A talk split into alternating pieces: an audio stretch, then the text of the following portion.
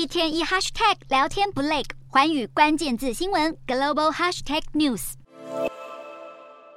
前几天，中国国家统计局宣布暂停公布青年失业率。那由于这项数据今年以来屡创新高，六月更已经来到了百分之二十一点三，所以也被怀疑当局选择不公布，会不会是数字难看到不愿意再被外界检视了？那现在外媒彭博社也整理了总共七大被北京政权盖牌的内容，除了我们刚刚提到的青年失业率，再来就是土地销售了。中国现在已经不会再公布土地开发商买买地的数量和金额，那这或许和中国当前面临的房产市场危机有关系。再来就是在外汇的储备方面，专家指出，过去几年中国的贸易顺差大幅成长，理应带动外汇储备也增加。但是二零一七年以来，中国的外汇就异常的稳定，所以被认为北京当局有所谓藏起来的影子储备。另外还有债券交易也是，现在经纪商停止提供债券汇总报价之后，中国的债市交易陷入混乱。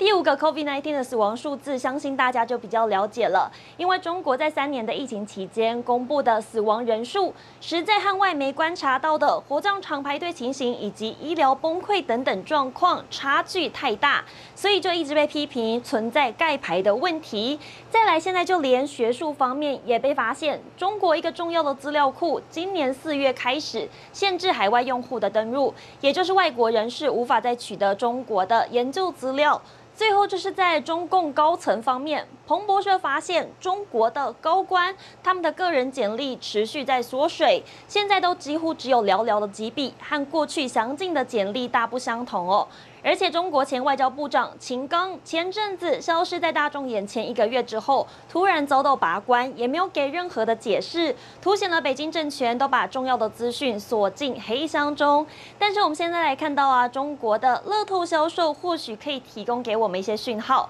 中国财政部的数据显显示了，今年上半年乐透销售和去年同期相比，成长了百分之五十点四，金额甚至高达两千七百三十九亿人民币，也就是台币将近一点二兆。那突然暴涨的数字也被分析师指出，根据过去的经验，可能是因为中国经济衰退的状况下，越来越多人开始把注意力转向用少少的钱买一个可以发大财的梦哦。另外，中国年轻人疯乐透彩券，还可以从抖音平台上面看出来，因为现在就出现了乐透网红，有人每个月花十万人民币，也就是大大概台币四十三万多来买彩券，并且直播来开奖。那这样的模式。让他六个月之内追踪人数就暴增了四万多人，可见有多受欢迎哦。那或许现在乐透买气也可以成为判断国家经济是否衰退的参考指标之一。